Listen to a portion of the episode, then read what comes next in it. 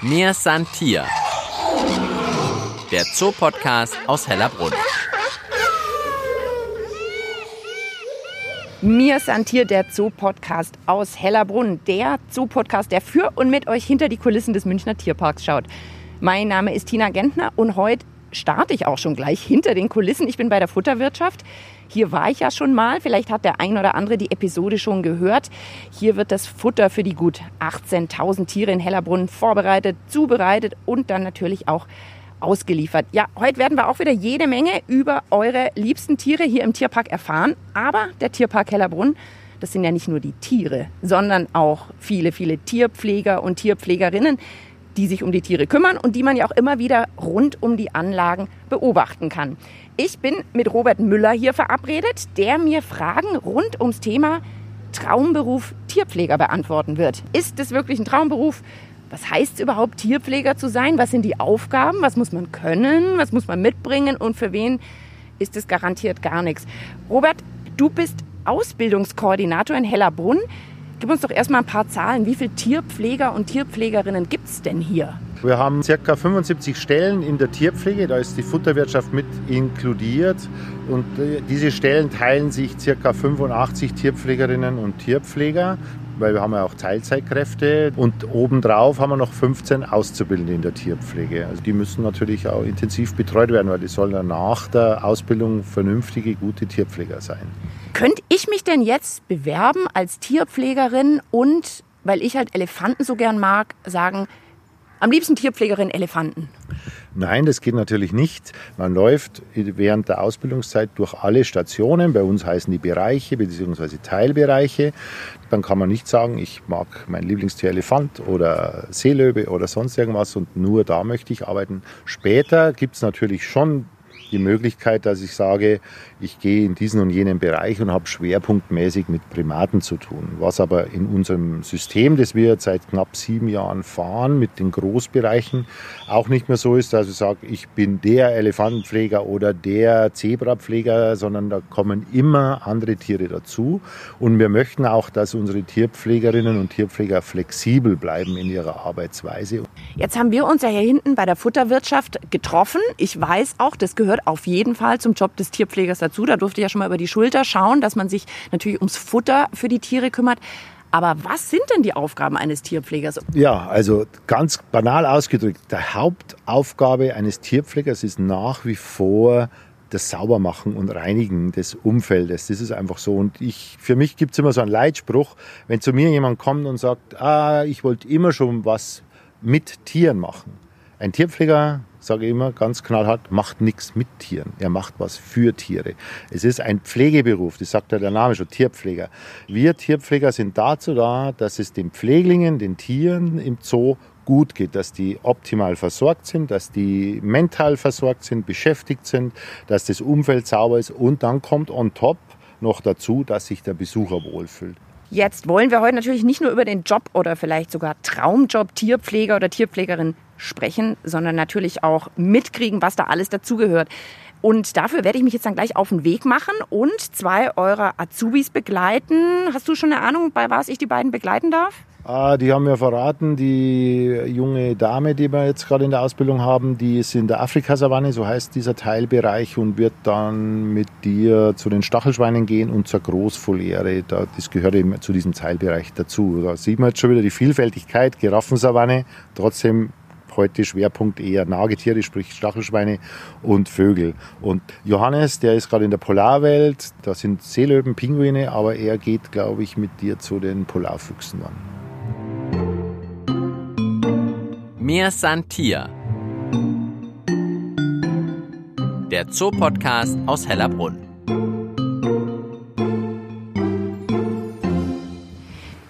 Mir Santier, der Zoo-Podcast aus Hellerbrunn. Heute geht es bei uns um die Frage Tierpfleger, Tierpflegerin, ein Traumberuf. Wir haben schon mit dem Koordinator der Azubis gesprochen, mit dem Robert. Und jetzt ist die Lea bei mir, Azubine im ersten Lehrjahr, die gerade hier aus einem Kühlschrank große Eimer rausholt. Wir sind hinter der Großvoliere in so einer Art kleinen Futterhaus. Und eine Sache lerne ich sofort Man darf als Tierpfleger, glaube ich, mit Gerüchen nicht super pingelig sein. Nein, also auf gar keinen Fall. Wir haben hier alles Mögliche. Ich habe gerade in der Hand einen Eimer mit toten Mäusen und toten Küken.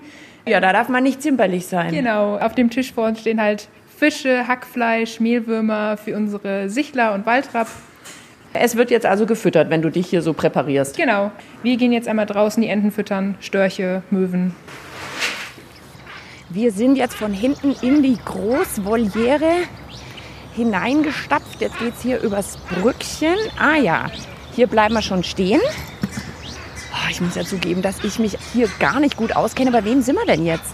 Wir sind gerade sozusagen auf der Sichlerwiese. Wir haben hier braune Sichler, wir haben hier rote Sichler. Alle so einen langen, gebogenen Schnabel. Und der mit dem kahlen Kopf, das ist der Waldrapp. Und mittendrin steht der Schwarzstorch mit seinem Jungtier. Oh, ein ganz schön großes Tier. Ja. Normalerweise würden wir die jetzt füttern, aber die haben null Interesse gerade am Futter.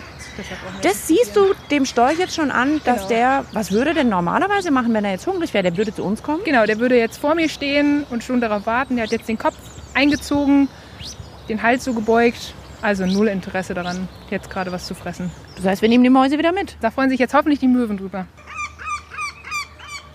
Da muss man ein bisschen schauen, dass man den Möwen das quasi direkt vor die Füße schmeißt. Ja, also äh, ich kann auch festhalten, man muss als Tierpfleger auch zielgenau werfen können. Ja. Ich kann eben noch nicht so gut werfen. Ist es Teil der Ausbildung? Habt ihr manchmal Wurfunterricht? Ja, am liebsten hätte ich Wurfunterricht, weil manchmal geht das dann doch ganz schön schief irgendwo in die Büsche rein, wo kein Vogel ist. Dann haben wir's. Genau. Das heißt, einmal Großvoliere erledigt. Und wie geht's für dich jetzt weiter? Oder vielleicht komme ich ja sogar noch eine Runde mit. Ich würde jetzt zu den Stachelschweinen gehen, würde da einmal die Anlage, die Außenanlage sauber machen, da dann einfüttern und dann wären wir da auch soweit dann fertig.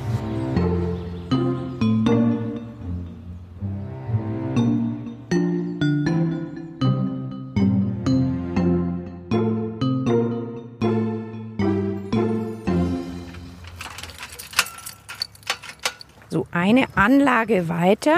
Lea mit dem großen Schlüssel. Wir sind bei den Stachelschweinen. Genau, die beiden sind auch schon draußen. Während wir hier sprechen, hat sich jetzt doch ein Stachelschwein näher an uns rangewagt. Ich äh, muss jetzt zugeben, dass ich selber ein bisschen angespannt hier stehe. Wer könnte das denn jetzt sein oder wer ist es? Das ist entweder die Olamid oder die Unisha. Die beiden kann ich nur unterscheiden, wenn sie nebeneinander stehen. Die sind relativ scheu, sobald man sich auf die zubewegt, äh, stellen die nur die Stacheln auf, weil sie denken, dass sie dann gefährlicher aussehen oder in Tun sie auch. Genau, ich meine, es sind Stachelschweine, die können auch einem ganz schön wehtun, aber die beiden sind ganz Mit ihren Stacheln oder auf was muss ich achten? Genau, also die können auch ordentlich zubeißen, das darf man auch nicht vergessen. Aber die beiden sind jetzt eher ein bisschen scheuer. Wie ist denn das überhaupt als angehende Tierpflegerin? Lernt man denn auch, was man macht, wenn jetzt so ein Tier auf einen zukommt? Genau, also man ist natürlich nicht direkt von Anfang an alleine hier an der Anlage. Man geht erstmal mit dem Tierpfleger mit, der erklärt einem dann alles, wie man sich verhalten muss, was hier gemacht werden muss. Und man geht auch nicht das zweite Mal direkt alleine hier hin. Also das dauert ein paar Mal. Und wenn man sich dann sicher fühlt, da wird man auch ganz offen gefragt, denkst du, du schaffst das schon?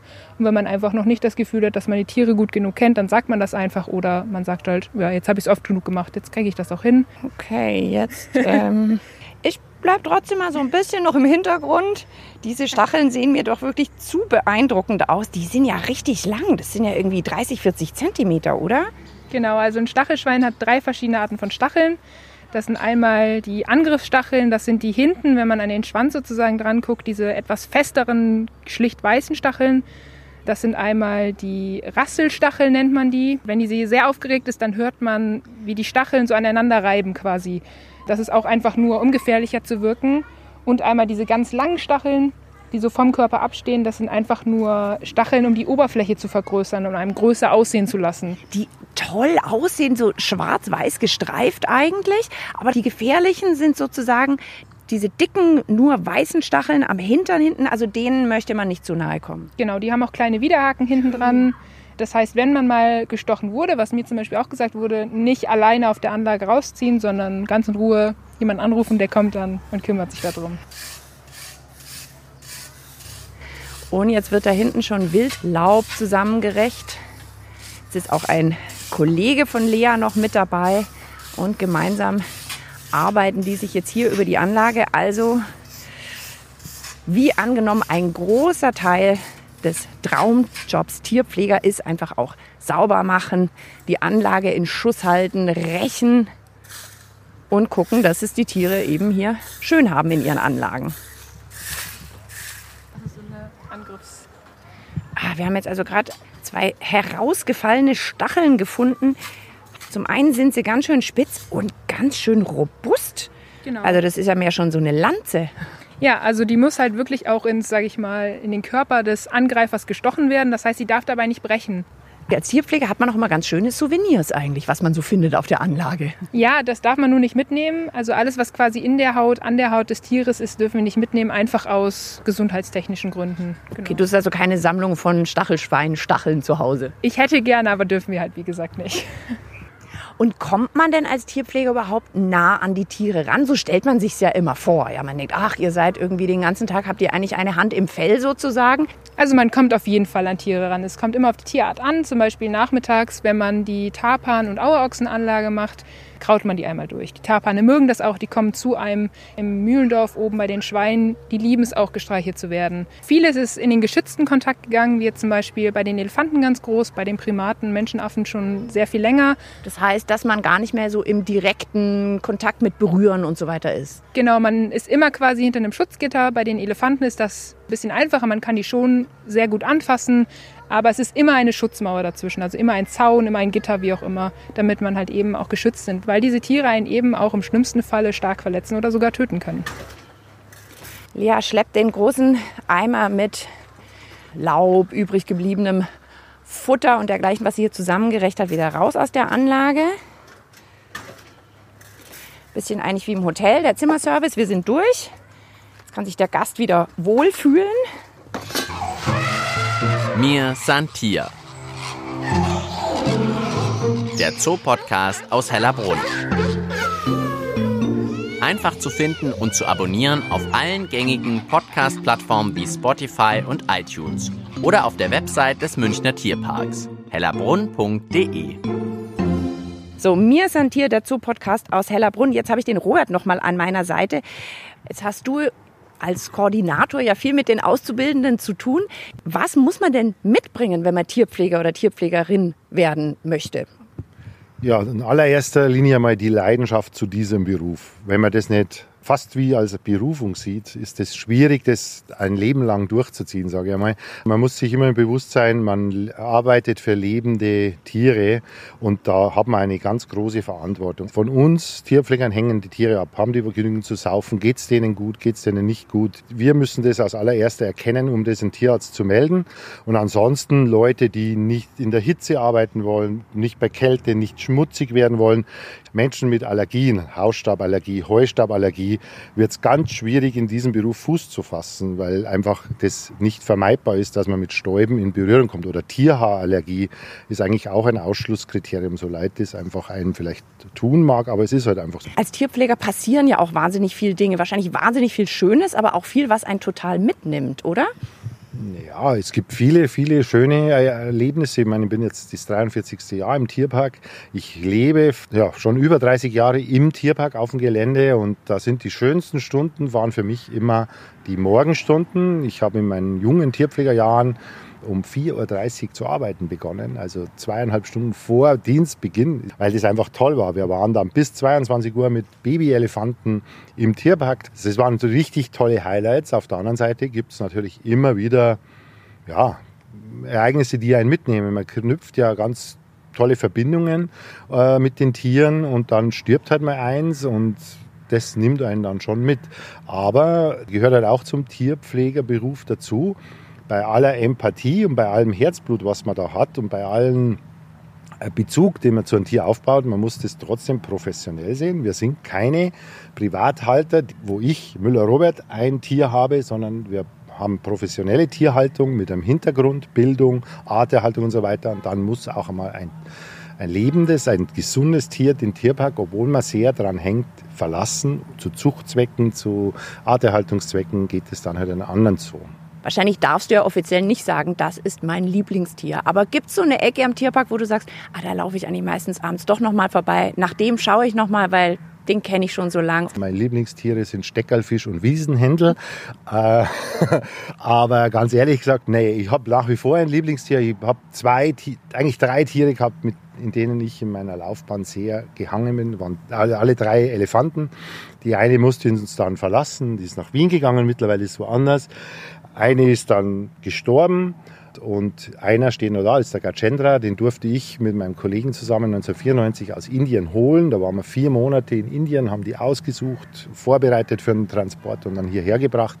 Und mit dem verbindet mich ja eine innige Verbindung. Allerdings, ich meide es da richtig, den Kontakt mehr aufzubauen, abends hinzugehen und den anzusprechen, weil ich reiß bei ihm vielleicht Wunden auf, aber mit Sicherheit bei mir und das möchte ich vermeiden. Ich habe ja am Anfang der Sendung habe ich gesagt Traumberuf Tierpfleger, Tierpflegerin Fragezeichen. Ich habe ja so eine Vermutung, was bei dir dahin kommt. Wahrscheinlich auch eher ein Ausrufezeichen, oder? Absolut. Für mich ist nach wie vor Ausrufezeichen. Ich sage es nach wie vor. Ich würde lieber heute noch in der aktiven Tierpflege arbeiten, wenn ich es körperlich könnte und lieber heute noch Mist chippen den ganzen Tag, als den ganzen Tag am Schreibtisch zu sitzen. Ich denke, ein Großteil, wenn nicht allen unseren Tierpflegerinnen und Tierpflegern geht es genauso. Die machen das einfach mit Herzblut und Leidenschaft.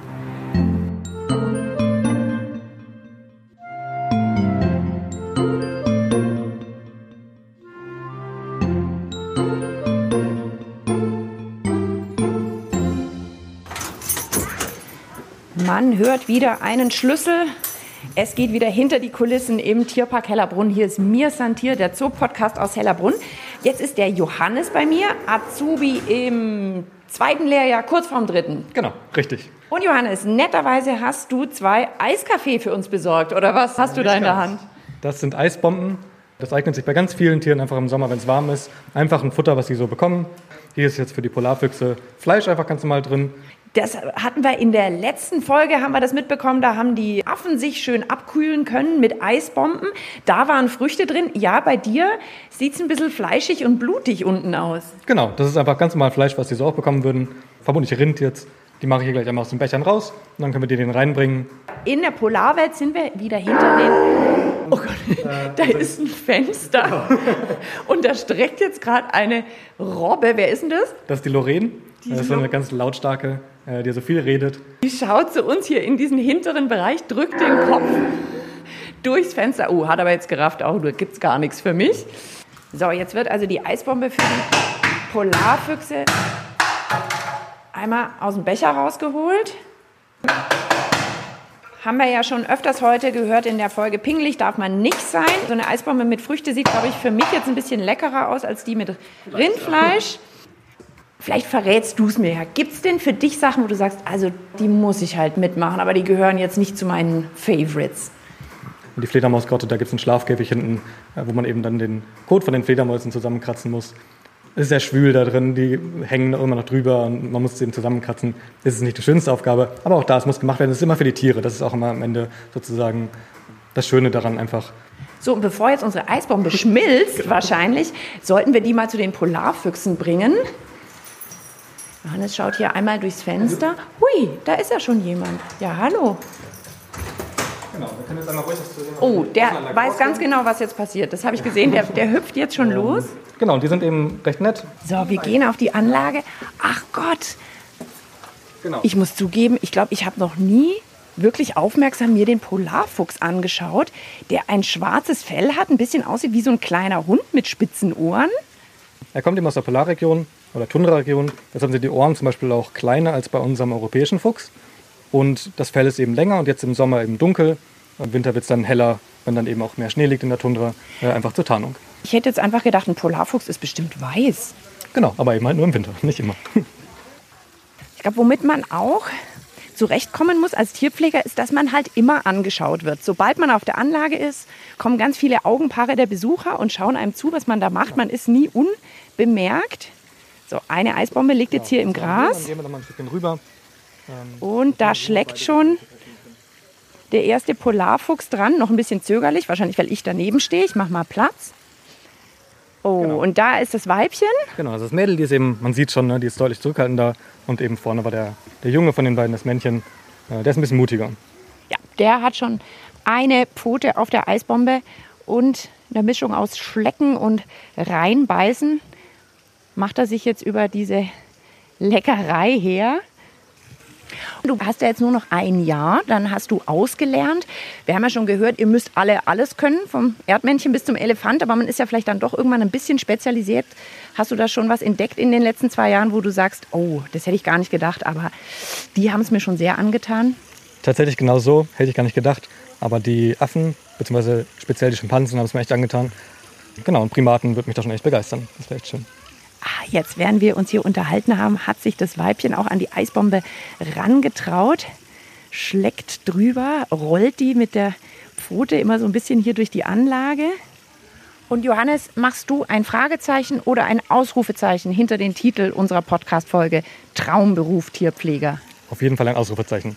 Also, wie schon beschrieben, auch die Arbeit, die man weniger gerne macht, sind doch eben am Ende fürs Tier. Und einfach das Privileg, so mit den Tieren arbeiten zu können, ist doch definitiv etwas, was das Ganze zum Traumberuf macht. Und wenn man sich darüber im Klaren ist, dass es eben nicht nur Tiere streicheln und füttern ist, sondern eben ganz viel sauber machen ähm, und dann das aber akzeptiert und damit gut umgehen kann, dann ist es definitiv ein Beruf, der äh, ein Traum ist. Ja, das war's schon mit dieser Folge. Traumberuf Tierpfleger, Traumberuf Tierpflegerin. Und ich habe am Anfang da noch ein Fragezeichen dahinter gesetzt. Ja, alle meine Interviewpartner haben da natürlich ein Ausrufezeichen draus gemacht. Für sie ein absoluter Traumberuf. Ein Tierpfleger muss alles können, vom Erdmännchen bis zum Elefanten sozusagen. Man darf nicht pingelig sein.